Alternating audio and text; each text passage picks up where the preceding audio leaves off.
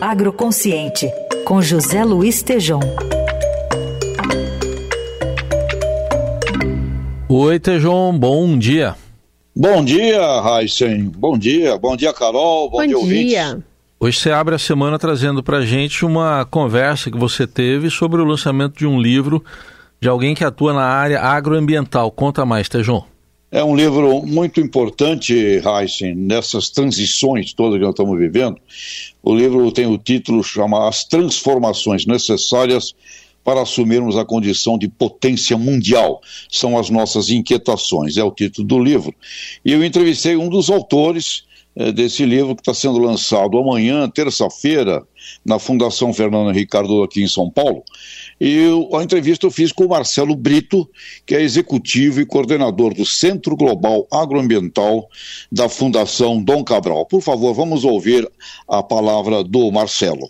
Nós vamos lançar amanhã o livro Inquietações de um Brasil Contemporâneo, um livro feito a cinco mãos. A ministra Isabela Teixeira fala sobre as novas relações internacionais, as inserções internacionais ligadas ao meio ambiente, como esse se insere em todas as ações econômicas, sociais e assim por diante no Brasil e no mundo. Francisco Gaetani, uma das pessoas que mais entende política pública, fala da necessidade da reforma, das transições de política pública. Roberto Vac, um dos maiores especialistas em formação de redes, de colaboração, fala sobre isso, né, a necessidade das colaborações pré-competitivas. Samila Satere Maué fala da nova realidade dos indígenas, são os indígenas falando pelos indígenas e sua reinserção também no cenário social brasileiro. E eu concluo falando do nosso agroambiental, das transformações do nosso agronegócio, das necessárias transformações que ainda teremos que fazer para garantir que a potência do Brasil seja permanente e mais do que isso, que ela se incorpore definitivamente no cenário do consumo mundial pelas qualidades intrínsecas que ele tem.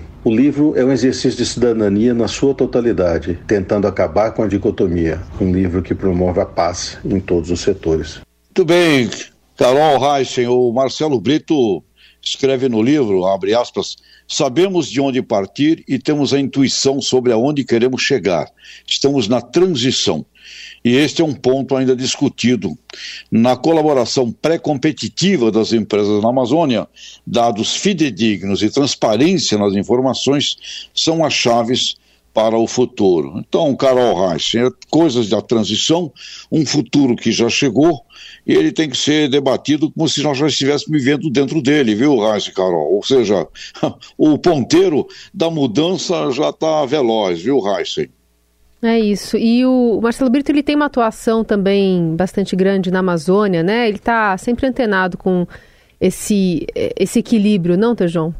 Tem sim, ele foi também executivo de uma grande companhia na área da Palma, e ele tem hoje é, ele está no consórcio interestadual do desenvolvimento sustentável da Amazônia Legal, no uhum. Conselho Estratégico da Coalizão Brasil, China, Floresta e Agricultura, ou seja, muitas atividades, e com ele nesse livro, Carol, o Francisco Gaetani, a Isabela Teixeira, que foi ex-ministra do Meio Ambiente, uhum. o Roberto Vac, a Samela Sateré Maué, trazendo aí a visão indígena, né? E tem uh, um prefácio da Mônica, a Mônica Sodré, diretora executiva da Rede de Ação Política pela Sustentabilidade, e encerrando com, essa, com esse textinho que ela deixa para fazer pensar como imaginar um futuro quando ele é radicalmente diferente do futuro de antigamente, Carol. Hum. Muito bem, tá aí. José Luiz Tejon com essa reflexão para abrir a semana aqui no Jornal Eldorado e a coluna Agroconsciente volta na quarta. Obrigado, Tejon. Até lá. Até, abração.